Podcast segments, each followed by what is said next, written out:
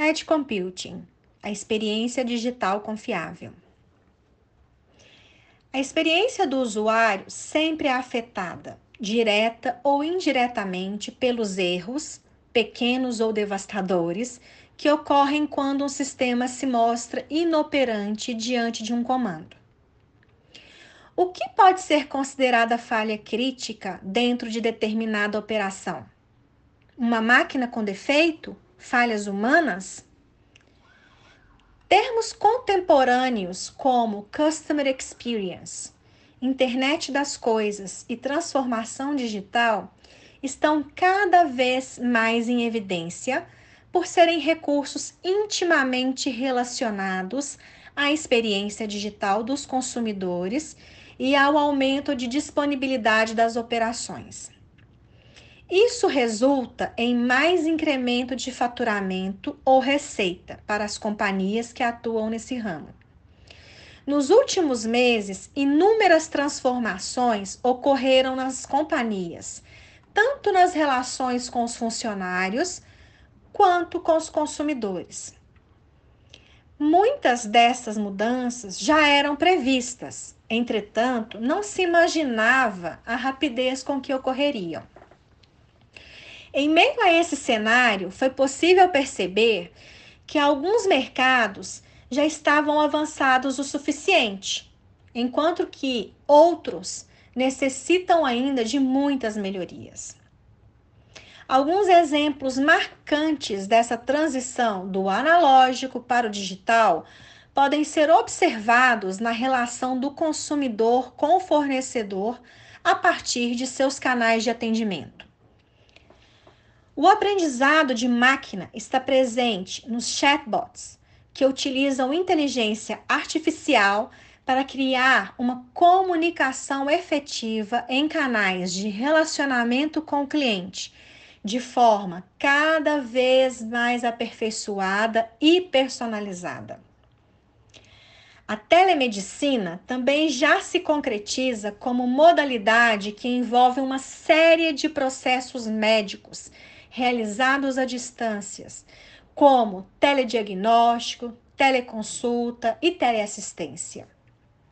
Os sites de vendas estão cada vez mais inteligentes, com a utilização dos mapas de calor, também conhecidos como mapas flutuantes ou mapas de cliques, que rastreiam os movimentos do mouse do cliente e, dessa forma, provém informações precisas ao fornecedor sobre os produtos e serviços que atraem mais os clientes. Edge Computing. No início desta década, é, o tema salvar dados na nuvem estava em alta, era o boom dos, de grandes data centers. Previa-se que, a partir de então, toda e qualquer aplicação seria processada num conjunto de servidores remotos.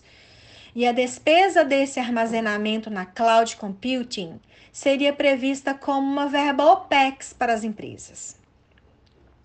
Cada um dos bilhões de dispositivos existentes gera grande quantidade de dados para serem processados, analisados e, por fim, utilizados para as mais diversas finalidades. Então surge uma questão: será que realmente todas as aplicações do mundo devem ser enviadas à nuvem? Problemas como limitações com largura de banda, latência, segurança e confiabilidade impedem que as decisões sejam tomadas de forma tão rápida quanto se espera nesse ambiente tecnológico. Além disso, dependendo do tipo de informação gerada, as empresas não podem ter esses acessos levados à nuvem sem um controle rígido, como regulamenta a Lei Geral de Proteção de Dados Pessoais, LGPD. Diante dessa realidade, houve a percepção de que parte das aplicações precisaria ter seu processamento mais próximo do local de geração desses dados, ou seja, na borda, na beira, No Edge, surge então a definição e o conceito de Edge Computing.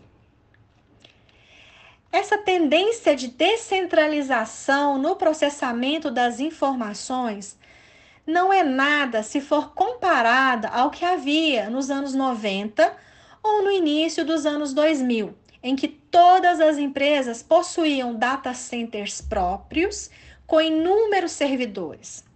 Agora, porém, um processamento de informações de forma híbrida se torna uma opção mais viável. Existem já alguns produtos no mercado que resolvem essas questões e garantem disponibilidade e eficiência para esta aplicação, por menor que ela seja. Dentro de casa. A capacidade de armazenamento e processamento dos equipamentos de TI pode ser considerada baixa, mas são essas instalações de tecnologia, vista como de menor criticidade, que assumem a missão crítica de conservar e administrar os dados com segurança dentro de casa.